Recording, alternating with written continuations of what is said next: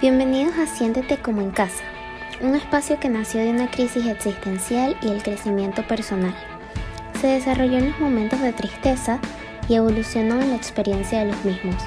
Mi nombre es Paola Ponce y hoy te abro las puertas para que hablemos de la vida, del conocimiento que nos han dejado los buenos y los malos momentos, de nuestras crisis existenciales, de los temas en los que tenemos cierta experiencia y esos donde aún nos falta por conocer.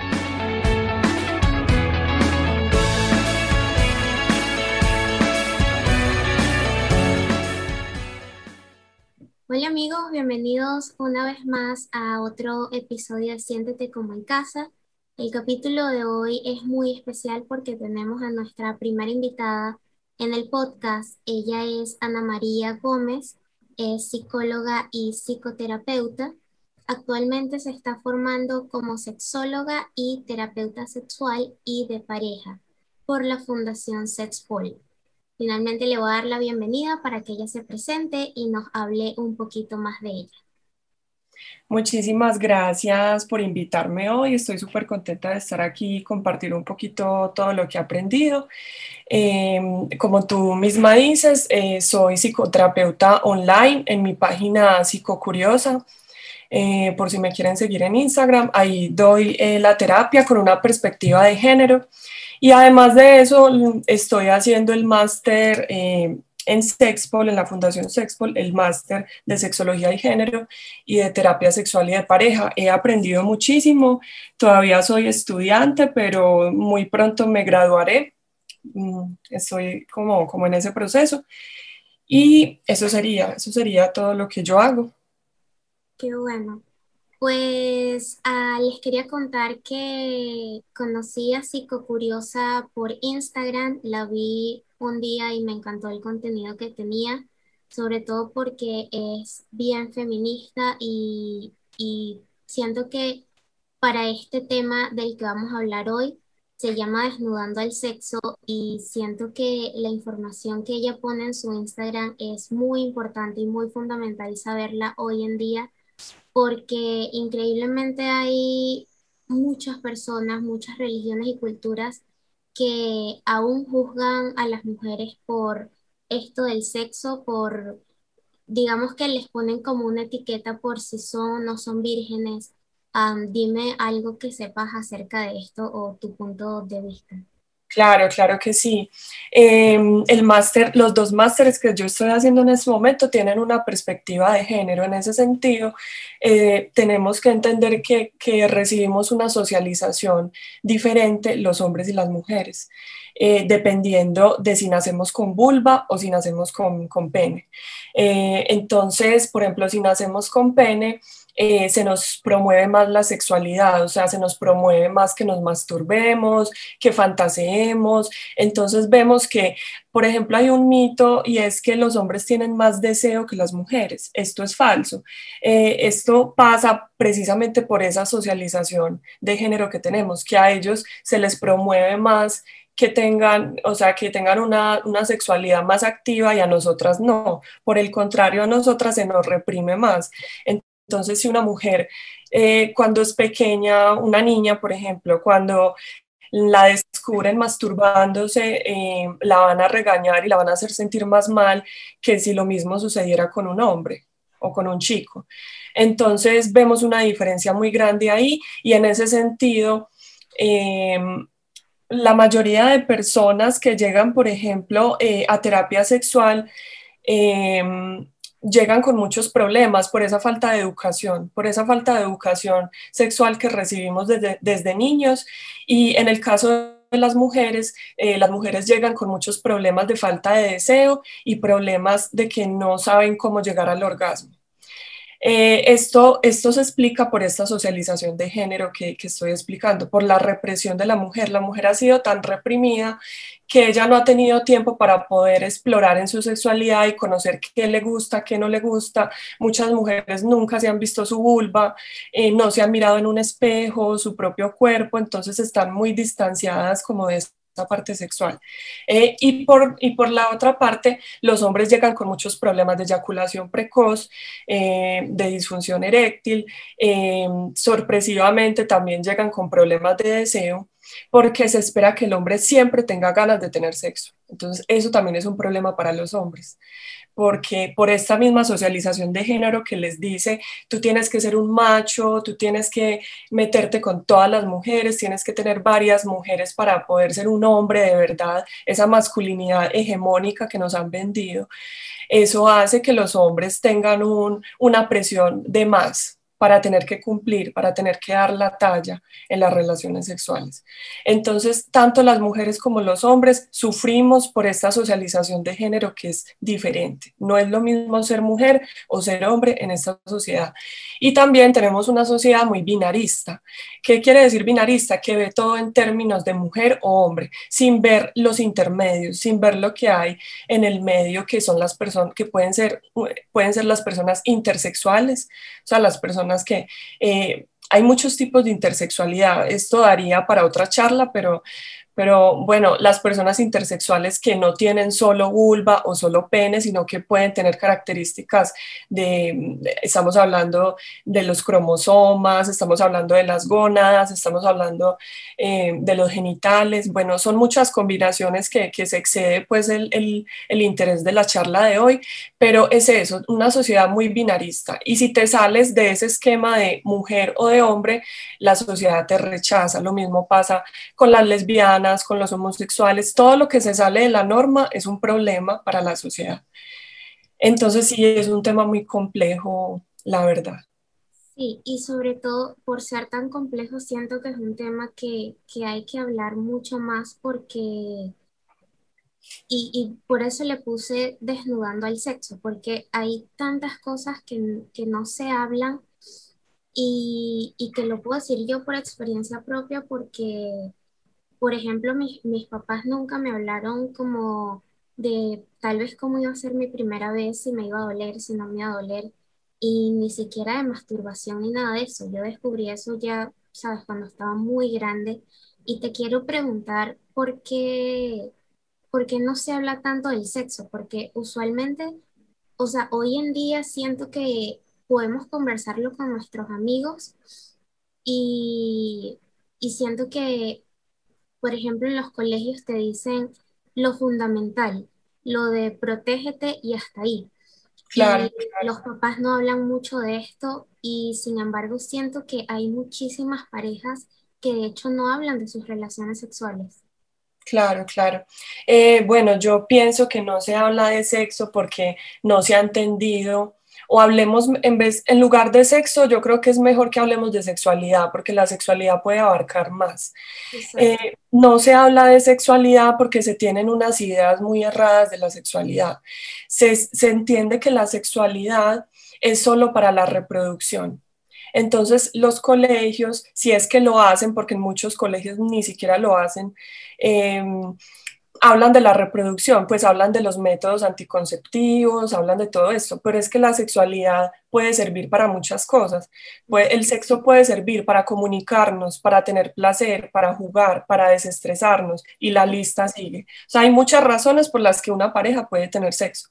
Y yo diría que la reproducción sería la última opción porque la mayoría de nosotros tiene sexo por placer. Eh, eh, la parte reproductiva en una pareja se puede presentar en determinado momento cuando ellos deciden que quieren dar ese paso en su vida, que quieren hacer un proyecto de, vida, entonces deciden tener hijos. Pero entonces eh, esa es la cuestión, o sea, uno se pregunta por qué todos los programas de promoción y de prevención, todo todo como que es dirigido a la parte reproductiva y enseñarle a un niño cómo poner un condón o cómo protegerse eh, y porque es eh, como que basamos todo en esto, en la reproducción. Entonces yo digo que sí, pues que tiene mucho que ver eh, pues las ideas cerradas de, de, la sexualidad, que pensemos que solo sirve para la reproducción. el sexo ha sido un tabú a lo largo de la historia. porque porque se asocia a genitales, porque, porque no se asocia a nada más. Em, hay una definición muy bonita sobre la sexualidad que a mí me gusta mucho y es que la sexualidad sería como el universo simbólico que uno crea a partir del cuerpo, a partir, o sea, nosotros tenemos un cuerpo, tenemos una biología que soporta ese universo simbólico. ¿Qué sería ese universo simbólico? Todas las ideas, todo, todo el erotismo, todo lo que creamos en base a tener unos genitales. Entonces mira que cada persona puede erotizar una parte de su cuerpo y eso es lo bonito de la sexualidad. Cada persona tiene un gusto diferente. A mí me puede excitar, por ejemplo, tocarme un codo y a otra persona eh, tocarse la cara. Entonces, la sexualidad eh, es, es, muy amplia en ese sentido. Cada persona crea su propia sexualidad y también es muy bueno hablar de sexualidad como eh, en plural, hablar de sexualidades, porque hay tantas sexualidades como personas. No hay una sexualidad que sea como la hegemónica, la más importante. No hay una sola manera de vivir la sexualidad, sino que hay muchas maneras. ¿Y de qué depende tu vivencia de tu sexualidad? Depende de, tu historia de aprendizaje, eh, de tu educación sexual, de si has vivido cosas dolorosas o no, de si has recibido malos comentarios o no, o si por el contrario en tu casa hubo como una mentalidad abierta frente a la sexualidad.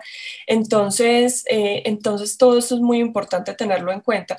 También es importante tener en cuenta que la sexualidad tiene un componente biológico, psicológico y social. Entonces, eh, no, la sexualidad la, la deberíamos contextualizar contextualizar siempre como en, un país, como eh, cómo se vive la sexualidad en África o cómo se vive la sexualidad en este continente o en este país. Es muy diferente cómo se vive y cómo son las normas de esa sociedad. Entonces, hay que mirar eso, hay que mirar la parte psicológica, de los procesos psicológicos que están implicados, del aprendizaje, de lo que se llama ontogenia, que la ontogenia quiere decir como el aprendizaje de la persona desde que nace hasta que muere. Entonces, eh, y la parte biológica, obviamente, la anatomía, em, conocer pues todas las partes de nuestro cuerpo. Muchas mujeres em, son ignorantes frente a qué ocurre en su cuerpo cuando menstruan, no saben por qué menstruan, que es importante y que, y que muchas mujeres adultas no tienen la menor idea de por qué lo hacen. Y eso sorprende mucho como la falta de educación sexual que recibimos. Y ya por último, bueno, antes de, terminar esto que te estoy contando, quisiera, quisiera como argumentarte porque yo pienso que, que, la, que la sexualidad, que hay un miedo a hablar de sexo. Yo pienso que es principalmente como por la desinformación, porque no se comprende, porque hay ideas erróneas frente al sexo, frente a la sexualidad. Entonces, te voy a hablar, te voy a hablar de varias ideas. Por ejemplo, eh, hay una idea que es la sexualidad como pérdida de control. Es decir, son personas, estas ideas eh, las hemos aprendido por la socialización, o sea, la sociedad ha sido la que nos ha enseñado esto. Y muchas personas tienen estas ideas sin saberlo sin siquiera saberlo. Entonces te voy a contar varias.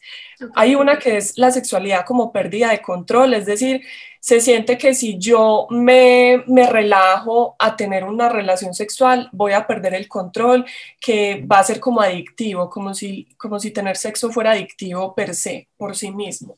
Entonces, como si fueran a perder el control. Entonces, son personas que no se dejan llevar, son personas como controladoras, como eh, eso, no se dejan llevar. Hay otra idea de la sexualidad que se asocia con la prostitución o con el libertinaje.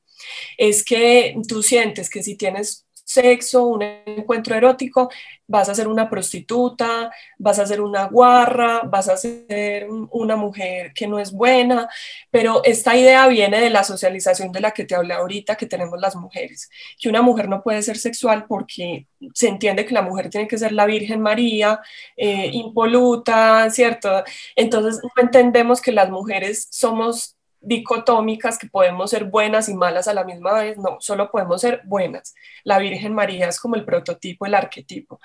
Entonces, hay otra idea de la sexualidad como pérdida de tiempo. Son personas que piensan que dicen, no, pues yo en lugar de, dedicar una hora a tener sexo, mejor me pongo a estudiar o a leer, saco más provecho de eso, me parece una estupidez yo gastar de mi tiempo en una relación sexual. Suena increíble, pero hay personas que tienen ese, pensamiento. Hay otra idea de la sexualidad social, compromiso. Esto se da más que todo con los hombres. Y es que hay hombres que temen mucho tener sexo con, con algunas mujeres porque sienten que esas mujeres se van a enamorar y que los van a atrapar es increíble, los van a atrapar y que ellos ya no, van a poder liberarse de, de, ese compromiso. Entonces son hombres que prefieren no tener sexo por, por eso, porque hay un, un estereotipo de que las mujeres siempre buscamos comprometernos, casarnos, pero que no queremos pasarla bien, como ellos. O sea, se cree que la mujer no. Hay otra idea de la sexualidad como éxito, fracaso, es decir, se siente como el encuentro erótico, como si fuera un examen, como que yo tengo que rendir, tengo que sacar un, aquí en Colombia eh, la calificación es de 1 a 5, entonces tengo que sacar un 5 para poder que el otro me acepte y para poder satisfacer a mi pareja, cuando sabemos que esto no es verdad, nadie satisface a nadie, sino que cada persona es responsable de su propio orgasmo. Entonces entender la sexualidad como un éxito o fracaso eh, eh, también hace que se presenten muchas disfunciones sexuales que te hablaba ahorita, disfunción eréctil, eyaculación precoz, todo esto. Y por último, hay otra idea y es el empoderamiento femenino eh, que hace que el hombre se sienta como como amenazado, se sienta como miedoso cuando una mujer es empoderada y, y, como que se hace responsable de su propio cuerpo, pide lo que le gusta o toma la iniciativa. Hay hombres que se asustan mucho y pueden tener una disfunción también porque les da miedo una mujer según ellos, tan ardiente en la cama, como que sienten que no le dan la talla. Entonces también puede pasar eso. Wow.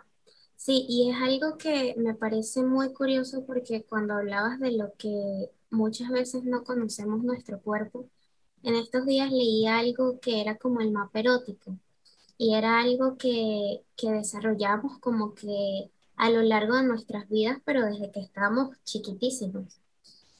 Y, es algo que, ¿sabes? estoy casi segura, pero de que la mayoría de las personas no sabe para nada esto. Y lo digo por experiencia propia, creo que teniendo esta relación donde me casé y todo esto, fue donde, donde descubrí muchísimas cosas más, hasta como que qué me gustaba y supe definir muchas cosas, ¿sabes? Claro, claro. Sí, sí, no, no, sí, me parece súper bonito lo que estás diciendo. Sí, porque no. Todo es por, por, que por esta falta de información. Claro, claro, así es. Eh, muy bonito lo del mapa erótico, me parece una, una frase bonita porque como estamos tan acostumbrados eh, a tener una, una, sexualidad muy genital, de ir a los genitales, entonces cuando nosotros sabemos que podemos sentir placer en otras partes del cuerpo, porque el órgano más grande, o sea, el órgano más grande, el órgano sexual más grande del ser humano es la piel. Entonces, muy bonito eso de nosotras ir descubriendo, ve, a mí me gusta que me toquen en el cuello, o, que me hagan caricias y no solo ir directamente, eh, digamos, a tocarnos, a masturbarnos o a utilizar un juguete o, a la penetración. Sí, muy bonito. Sí. Y te quería comentar o, preguntar si, si, hay malos hábitos eh, en la sexualidad. Claro, claro que sí. Eh, yo creo que mm, casi todos nosotros hemos tenido malos hábitos, pero, pero yo pienso que es un proceso donde vamos como aprendiendo nuevas maneras de relacionarnos que nos beneficien más. Eh, pues yo he encontrado como algunos malos hábitos, eh, pues como en mí, eh, en otras personas. hay un muy mal hábito y es no comunicarnos, no decir lo que nos gusta o nos desagrada. ¿Por qué? Porque nosotros pensamos que el otro nos tiene que adivinar la mente, como leer lo que nosotros pensamos.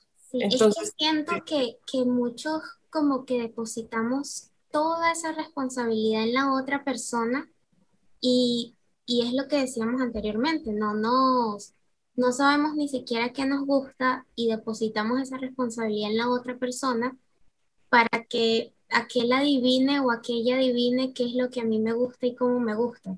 Y es imposible porque tú eres el dueño de tu cuerpo y tú eres el que tiene como que, que instruir al otro a, a conocerte, a saber lo que, lo que te gusta para que pues puedas sentir como que esa afinidad o ese placer, ¿no?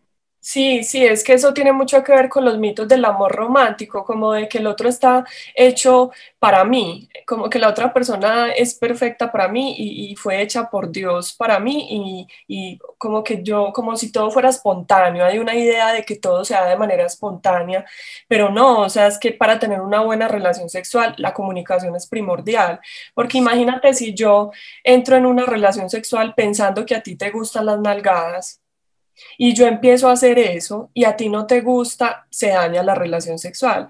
Entonces yo digo, ¿por qué no comentaron eso antes de? Y sería lo ideal. Sí, porque, eh, o sea, no tiene sentido, no tiene sentido yo entrar en una relación sexual pensando lo que el otro quiere, porque, eh, porque se entiende que el otro, digamos, el hombre siente que la mujer quiere una penetración y la mujer siente que el hombre quiere una penetración. Eh, y puede que no sea así. Hay mujeres a las que no les gusta ser penetradas, por ejemplo, o sea, la penetración no es para todas las personas, es una práctica más. Hay, hay, mujeres que no lo disfrutan, solo disfrutan masturbarse o que le hagan sexo oral, eh, pero no disfrutan. Entonces, esa es la importancia de uno, de uno preguntarle al otro. Pero ahora, ¿qué pasa? Como la mayoría de personas ni siquiera saben qué les gusta a ellas mismas, ¿cómo le van a pedir al otro que le den algo? Si ellas mismas no saben. Claro. Eso es lo, complicado. Sí, sí.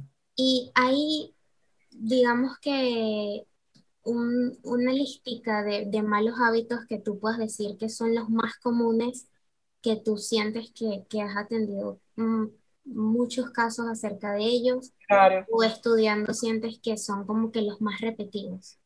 Claro, claro. Eh, si quieres, te digo aquí una lista que tengo. Bueno, ya la dije, no comunicarnos, eh, adivinar los gustos del otro, o sea, adivinarle la mente, leer la mente, eh, deshumanizar los encuentros sin preocuparnos por el bienestar emocional de la otra persona, eh, eso me parece muy importante porque hay que entender que siempre que nos metemos en una relación sexual, eh, los afectos están de por medio, las emociones están de por medio. Así no queramos que esa persona sea nuestra pareja romántica, igual sentimos emociones, sentimos alegría, sentimos sorpresa. Entonces, este, este vicio que tienen muchas personas de decir es que yo no le metí sentimiento, imposible, imposible. Claro. Exactamente. Y eh, cuando me refiero a, deshumanizar, deberíamos, así no seamos pareja de la otra persona, tener unos cuidados básicos, unos cuidados emocionales básicos. Preguntarle cómo le terminó de ir, cómo se sintió, o sea, eh, estamos en una sociedad líquida, como dice Bauman, que es muy triste que, las personas pierden como esa parte empática, esa parte de ponerse en los zapatos del otro, entonces vuelven el sexo como, como algo de usar y de tirar, o sea, eh, y no me parece, no me parece. Tú puedes disfrutar un encuentro sexual sin tener la intención de ir más allá, pero tratando bien a la otra persona, ¿cierto? Total, porque creo que como que en esto está esa creencia de lo que decías anteriormente, que era como que sienten como que miedo a tener un compromiso con esta persona y para nada, o sea, siento que si las personas hablan las cosas como tienen que hablarlas, es como que, mira, vamos a tener este encuentro y ya, pero eso no te impide a que tengas que tratarla, o sea, que ni siquiera te importe cómo estuvo o cómo se sintió o qué sé yo, ¿sabes? Claro, no, me gusta mucho esa conexión que haces porque precisamente por eso pasa lo que, o sea, eh, por eso, ay, perdón, es que mis gatos están acá. Entonces lo que te estaba diciendo es que sí, eh, la conexión que acabas de hacer con, con ese mito de que se va a enamorar y, y por eso yo no la trato bien porque de pronto empieza intensa encima de mí, eh, muy triste, o sea, muy triste que una, que una persona piense que por tratar bien al otro, ya eso implica un compromiso. O sea, muy triste. Y bueno, y por otro lado, em, otro puntico que te quería decir es em, de los malos hábitos, obligarse a tener relaciones sexuales solo por obligación o compromiso, terrible. Sí. Terrible.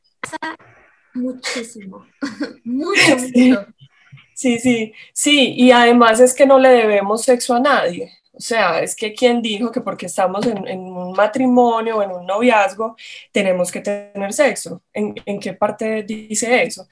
Y sí. Y, y, de hecho por eso muchas personas llegan con falta de deseo a la terapia sexual. Le dicen a uno, mira, es que no me provoca tener mm, relaciones con mi novio. Y uno mira, indaga bien y es que se obligaba a tenerla. Claro que va a tener una falta de deseo más adelante. ¿Cómo no? Si se obligó. Y es que, o sea, yo siento que eso es como prácticamente tan, tan delicado como una violación, porque es algo que tú no quieres y te quedas callado. O sea, yo no me imagino como que estar en ese momento sin querer estarlo. Sí, sí, es que lo es. O sea, de hecho, es un abuso, es un abuso. Exacto. Sí, es un abuso y que es muy normalizado. Eh, bueno, y ya siguiendo con lo que, con lo que estaba diciendo, em, ir directo a la penetración o al coito también es un, una mal, un mal hábito porque estamos olvidando otras prácticas como la masturbación, el sexo oral, las caricias, lo, lo que hablaba ahorita, porque la sexualidad es mucho más que esto. Todos lo sabemos. Es súper fundamental. O sea, sobre que esto sí creo que es como más, más de, de hombres, porque nosotras las mujeres necesitamos como más de esas caricias al principio, de, de esos besos, de, de un pre para llegar a, a, lo que queremos llegar, porque es la forma de, de nosotras también como que estimularnos. Sí, sí.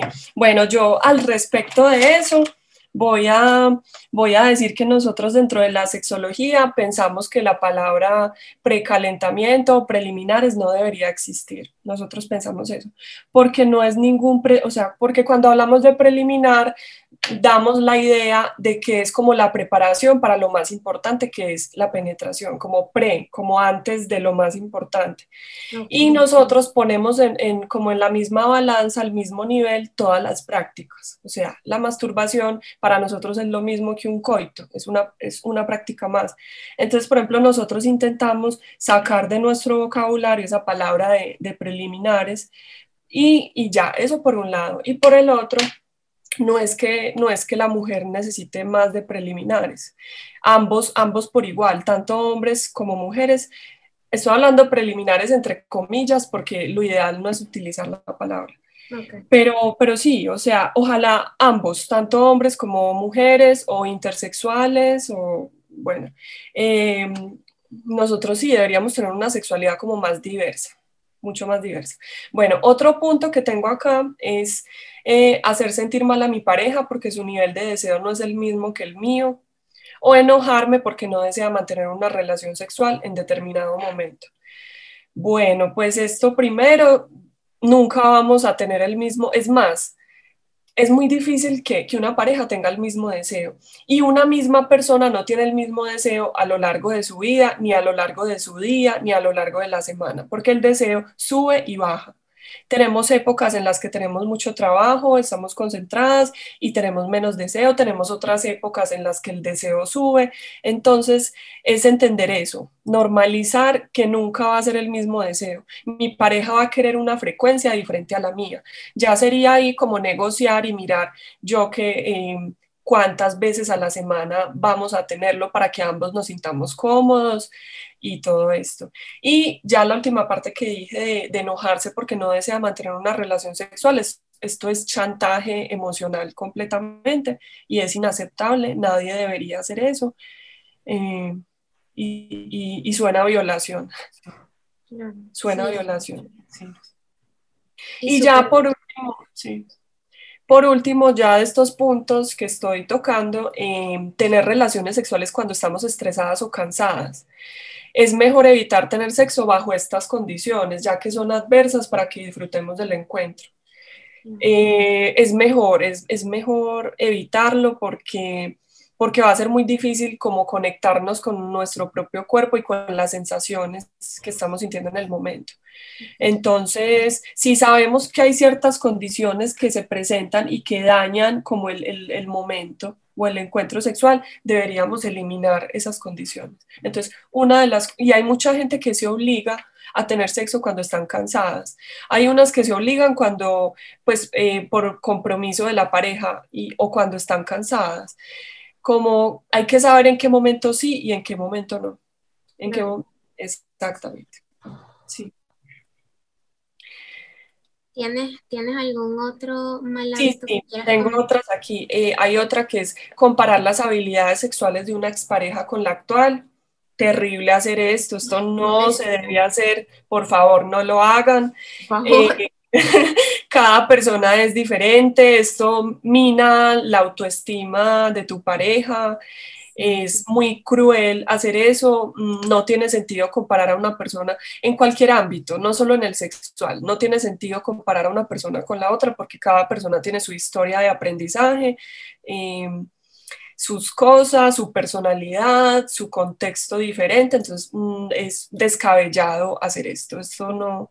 Creo que aparte de, de, personas que suelen hacer esto con su o sea, de hacer esta comparación con sus exparejas, también es algo que hacen con respecto a la pornografía sin saber que esto es como una fantasía, o sea, algo que no pasa realmente en, las relaciones sexuales o en la sexualidad. Sí, me, vuelves a repetir lo último que me dijiste. Por favor. Esto de, de estas comparaciones no solamente siento que pasa como que con las exparejas, sino que también muchas personas como que hacen estas comparaciones con la pornografía que ven en la televisión, que prácticamente es como una mentira. Sí, sí, sí, no, claro que sí. Sí, es que la pornografía es ficción y lo que se muestra en la, en la pornografía son como modelos de cuerpos muy hegemónicos, como muy muy dentro del canon estético de lo que se espera de una mujer. Entonces, son mujeres muy, mm, pues, eh, rubias, eh, de ojos azules, blancas, los hombres son musculosos, todo esto.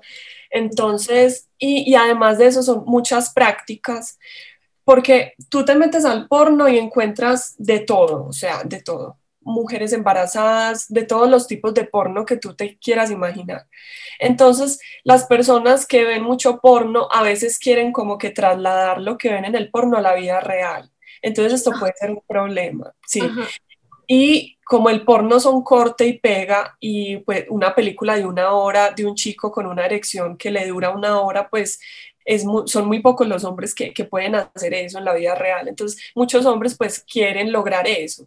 O presionan a su pareja para que hagan ciertas poses que su pareja no desea y ahí empieza la presión.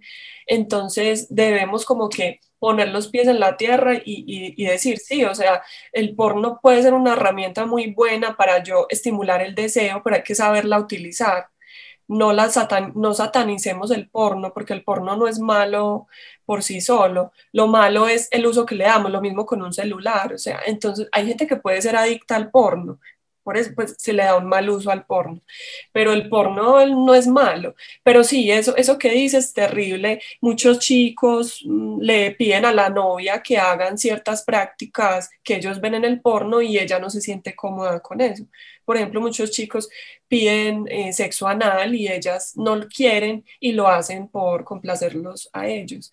Y volvemos a lo mismo, a la socialización femenina que hemos tenido. Como a las mujeres se nos enseña como a cuidar al otro, a, ser complacientes, a hacer lo que el otro, a lo que el hombre diga, pues ella lo hace por, por amor, ¿cierto? Por amor. Entonces, terrible, terrible eso. Y ya por último, aquí tengo eh, gostear. Gostear es un término, bueno, inglés, estadounidense, eh, y quiere decir como dejarle de hablar a una persona, a una persona con la que yo tuve algún tipo de contacto de la nada o sea, sin darle explicaciones, dejarle de hablar. Entonces sería gostear a una pareja sexual sin explicarle antes que no estamos interesados en seguir teniendo encuentros con esta persona. Me parece un cuidado básico en todo con la vida, no solo con lo sexual.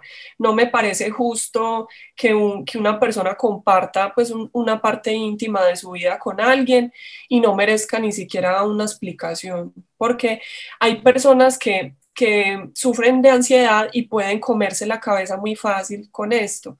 Empiezan a pensar, yo qué hice mal, será que lo último que dije no le gustó eh, y, puede causar mucha ansiedad. Entonces pongámonos en el lugar de la otra persona y, seamos sinceras con esa persona, que no nos cuesta nada ser sinceras y decirles mira, no me gustó, eh, yo sé que es difícil, pero a veces tenemos que aprender a, decir las cosas. Eh, puede ser menos doloroso que desaparecer.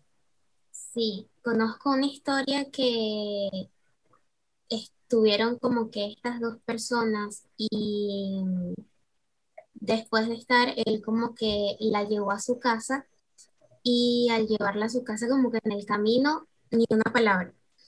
La dejó y no le habló así como que, pero en un rato hasta que ella le pasó un mensaje y le puso como que mira, todo está bien, esto, esto, esto, este, porque no me has escrito.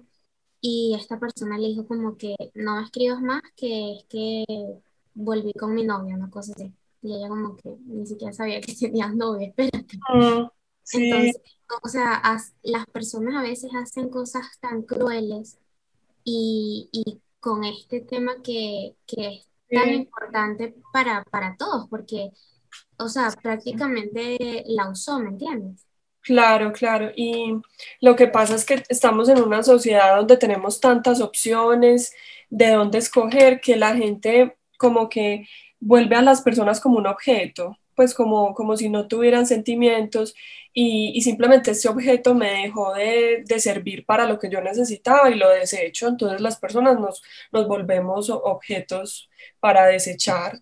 Y por ejemplo, con estas aplicaciones de Tinder, tampoco la voy a satanizar, es una, una herramienta así como el porno, pero hay que saberla utilizar también. Y con estas aplicaciones como Tinder, por ejemplo, eh, hay un catálogo humano de personas y, bueno, y descartar es muy fácil. Entonces, pues si a mí no me funciona por un lado, pues por el otro puedo obtener y puedo obtener todo rápido, como al instante. Entonces somos una sociedad muy inmediata como muy inmediatista. Y eso yo digo que en las relaciones eróticas y en las relaciones afectivas nos está pasando factura ser tan inmediatistas. Sí, sí, sí. Ya aquí terminaría con, con los hábitos. Ok. Eh, a ver, te quería preguntar también, eh, bueno, hablamos del tabú, del miedo que, se tenía al, hablar de, la sexualidad. Sí. Eh, algo que siento que es muy importante es como que autoestima sexual.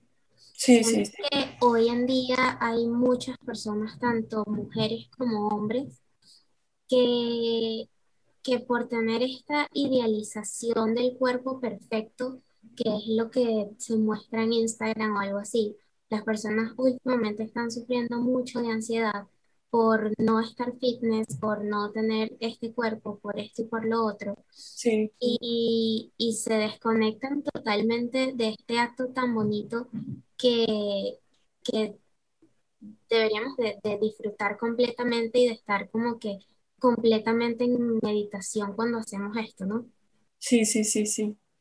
Eh, no, el concepto de autoestima sexual eh, me parece muy importante para comprender como la sexualidad, porque es un concepto que se inventó a raíz del concepto de autoestima. Entonces, la autoestima sexual sería lo mismo que la autoestima, solo que pasándola como al ámbito sexual.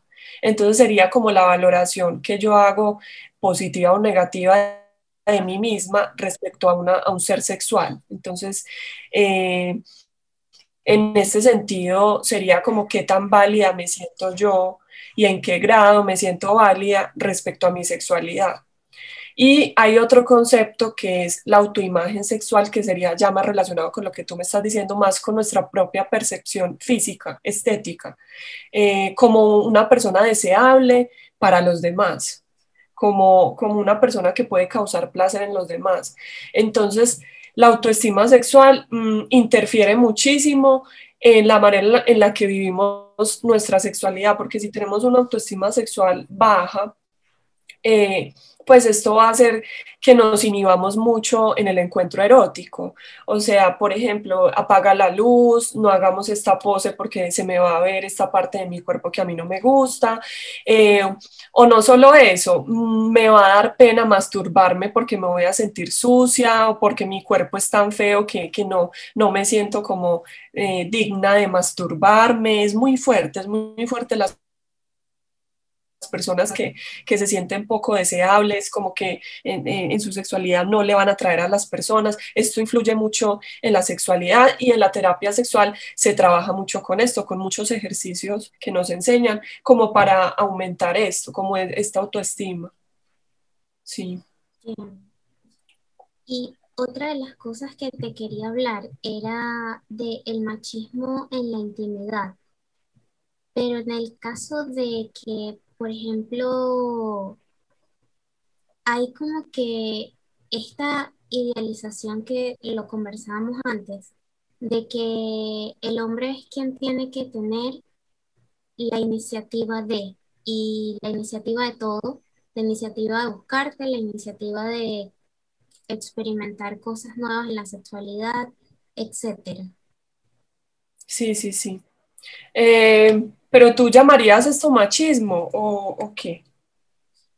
Como que mientras leía, porque es algo que, que usualmente o que está culturizado así, de que, por ejemplo, hay hombres que, que suelen molestarse por, por si las mujeres son las que tienen la iniciativa o de repente, digamos que nunca habían tenido sexo oral y la mujer es la que comienza y esto se vuelve un problema horrible para ellos porque es como que, no, porque tienes que hacer esto?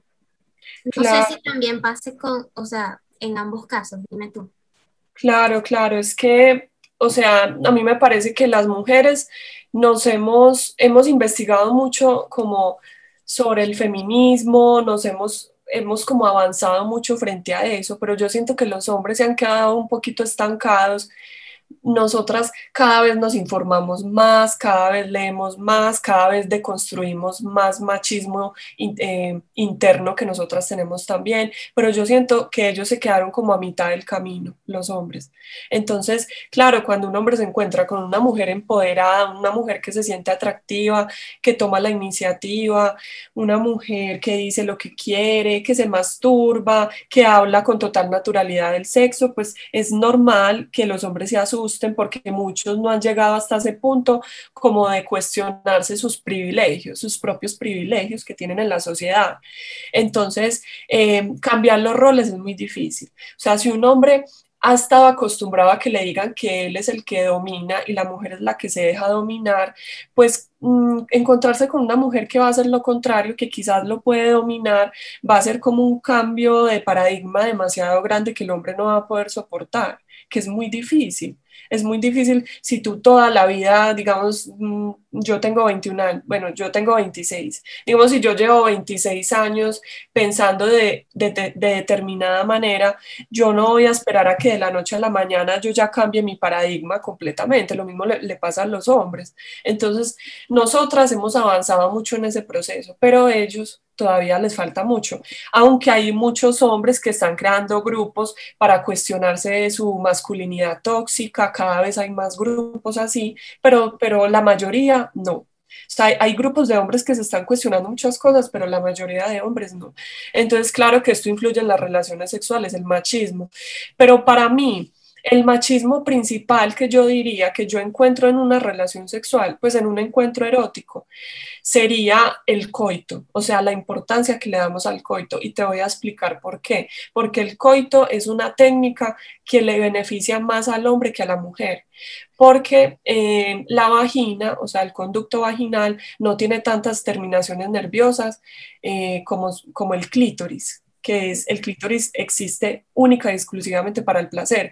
Entonces, el hecho de que el coito sea la práctica más normalizada y la que siempre se espera y la que siempre se pide, eh, para mí es machista, para mí eso es machista porque no estamos pensando en la mujer. Sí se puede tener orgasmos con el coito, pero hay que saberlo hacer, hay que hacerlo con una fricción del clítoris. Muchas mujeres no saben esto, no han llegado hasta ese conocimiento. Entonces, yo diría que sí, que, el principal eh, enemigo de, una sexualidad sana es el coitocentrismo. El, pene, el penecentrismo, la importancia que le damos al pene, la importancia que le damos a, la penetración. Yo pienso que, que sí, que sería eso. Y Sí. Y por último, el, el orgasmocentrismo, que sería eh, tener una relación sexual con el objetivo de tener un orgasmo. Esto no deberíamos llegar a la, relación, a la relación sexual con este objetivo. Es más, no deberíamos llegar a una relación sexual con ningún objetivo. Con el único objetivo de pasarla bien, de tener placer. Ese, ese debería ser el único objetivo de la relación sexual. Sí, porque muchas veces, eh, y, y o sea, pasa, pasan muchas personas, yo creo, de que no es necesario llegar a un orgasmo para, para poder disfrutar, o que los dos tengan que llegar a, al orgasmo para, para poder estar bien los dos. Hay veces que, que llega uno y el otro está bien, o que se disfrutó nada más como que el, el acto sin, sin tener que llegar al orgasmo. Sí, sí, así es, claro, claro. Sí, es que el orgasmo no es una, una banderita, un sticker que te pones de felicitaciones, lo hiciste bien. No, el orgasmo puede ocurrir o puede no ocurrir. No sé, no sé si te ha pasado, hay ocasiones en las que estamos muy excitadas y no llegamos al orgasmo. ¿Por qué? Por pero pasamos bien, o sea, lo disfrutamos. Entonces el orgasmo no siempre es indicador de que, de que fue bueno el encuentro. Entonces muchos hombres y muchas hombres, y, es que, ay, perdón, muchos hombres y muchas mujeres eh, se ponen como meta el orgasmo y le preguntan a su pareja, si lo tuviste, si tuviste el orgasmo y eso causa mucha presión en las personas, debemos quitar esa presión. Sí. Y Hoy en día siento que se habla muchísimo de este tema y quiero que me digas tú tu opinión desde la psicología acerca de esto de la exclusividad o el poliamor. Porque, por ejemplo, yo soy como que fiel creyente de la exclusividad, pero es porque es mi forma de ser. Sí, sí. Pero pues también como que respeto completamente a las personas que se deciden por tener un poliamor, porque en, en, su caso me parece que son como mucho más claras y, y, les hacen como que menos daño a las personas con quien van a estar en caso de que, sabes, como que comiencen una relación y después al tiempo terminen siendo infieles o le terminen diciendo como que, obviamente, claro, o sea, estoy como que 100% del lado de estas personas cuando ponen esto como un no negociable para ellos. Claro, claro. Bueno, e, es, un tema muy extenso que voy a intentar resumirlo lo más que pueda porque esto también da para otra charla, pero eh, el poliamor es como un término paraguas en donde metemos muchas cosas pero entonces mm, eh, voy a hablar de cuál sería el término que abarca más. Entonces sería el término de no monogamia ética o responsable. Y dentro de la no monogamia ética puede estar el poliamor y puede estar la anarquía relacional, que ya, ya te voy a contar qué significa. El poliamor nos habla, poli, la palabra poli nos dice que son varios, y amor, pues amor, entonces serían varios amores. Son personas que pueden tener varias, varios novios, varias novias, pero de manera consensuada. Todos los que eh, hacen parte de la relación saben que están ahí, saben lo que están haciendo. Cuando es un poliamor donde ninguno sabe que está en poliamor, eso no es poliamor, eso es otra cosa. Que mucha gente se aprovecha del término para tener irresponsabilidad afectiva y eso no me parece bien. Eh, bueno, el poliamor es jerárquico, es decir, que hay unos, hay unos, digamos que hay una relación que puede ser la principal y hay otras que son periféricas, como que no son tan importantes. Entonces, el, el, poliamor es jerárquico. Y hay otro término que se inventó, que se inventaron como para, es, como, porque le vieron como fallas al poliamor. Y el término que se inventaron fue anarquía relacional. ¿Qué quiere decir esto? Eh, estas personas ellas dicen que no hay una distinción formal entre los diferentes tipos de relaciones. es decir, la amistad, la familia, la pareja. Para estas personas es lo mismo una pareja que una, que una amistad, o sea, no, no hay jerarquía, no es más importante mi pareja que mi amigo. Por ejemplo, ponen un ejemplo como para comprenderlo más. Eh, supongamos que tienes una pareja eh, y tienes también un amigo y estás pensando en irte a vivir con alguien para ayudarte en los gastos y todo. Si, si lo pensamos desde el punto de vista monogámico, de la monogamia, lo primero que pensaría una persona monógama sería vivir con su pareja. Nunca se le ocurriría vivir con un amigo. ¿Por qué? Porque tiene pareja, porque la pareja es lo más importante dentro del sistema monógamo. Pero dentro de la anarquía relacional, esta persona se puede ir a vivir con su amiga, así tenga pareja o con su amigo. Entonces, la anarquía relacional no le da un peso más grande a la pareja respecto a la familia. pueden estar en el mismo nivel. Entonces es una, una manera diferente de entender las relaciones. Eh, y ya, ya lo último como para decir es para cualquier tipo de relación, ya sea mono, eh, monogámica, ya sea poliamorosa o anarquía relacional, la importancia de hacer acuerdos de pareja. O sea, desde el principio decir si van a tener una relación exclusiva o no exclusiva, si la van a abrir de manera eh, sexual o afectiva. Porque, por ejemplo, la pareja abierta eh, abre la relación de manera sexual, pero no de manera afectiva. Entonces, permiten que su pareja tenga sexo con otras personas, pero no que se involucre emocionalmente. Entonces, sí, e, esa, esa, sería la pareja abierta.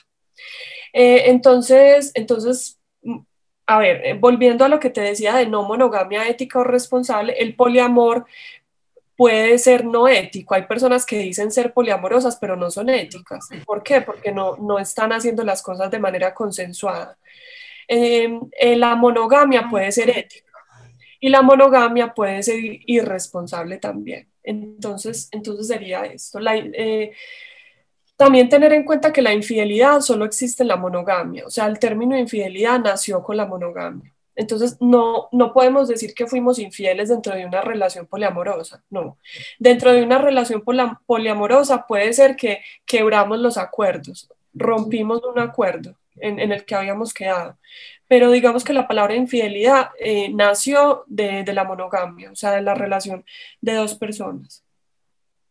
Y ya últimamente, para quien le interese mucho el tema, hay una autora que yo recomiendo mucho que se llama Brigitte Basallo y tiene un libro que se llama Pensamiento monógamo, terror poliamoroso, por si lo quieren investigar. Y ella mm, ha sido la autora que más ha hablado sobre este tema del poliamor. Perfecto. Bueno, yo creo que yo abarqué prácticamente todo lo que te quería preguntar. No sé si tú tienes otra cosa que quieras compartir o sientas que también fue un, punto, un tema importante en, este, en esta conversación. No, no, yo creo que ya todo quedó claro, que también dije lo que quería decir y me gustaron mucho las preguntas que me hiciste. Muy interesante pasar este momento contigo. Eh, he aprendido mucho también y gracias. Tranquilo. Para terminar, quiero que le digas a las personas acá que escuchan este podcast que lo primero es, ¿qué le aconsejarías a esas personas para, para descubrir su sexualidad, para tener una buena sexualidad? Bueno, yo hay una práctica que a mí me parece que se puede recomendar a cualquier persona, cualquier, cualquier persona, y es que lea literatura erótica. Me parece muy importante porque cuando lees literatura erótica tienes un autoconocimiento muy grande de, lo que te gusta y de lo que no te gusta. Em, y puedes como que fantasear con más con más facilidad y poner esas imágenes eróticas en tu cabeza hará que tus relaciones puedan mejorar, em, tu comunicación con tu pareja, o sea, me, parece muy buena idea eh, investigar. Eh, relatos eróticos. Listo. Bueno, psicocuriosa, fue un placer tenerte acá. Gracias por aceptar la invitación. Espero que pues podamos charlar pronto de otro tema porque me encanta la forma en cómo hablas y en cómo explicas las cosas. Creo que quedan muy claras y, y de verdad se te entiende todo súper bien. Muchísimas gracias a ti por invitarme. Fue un honor estar acá. Bye. Bueno, chao, gracias. Gracias.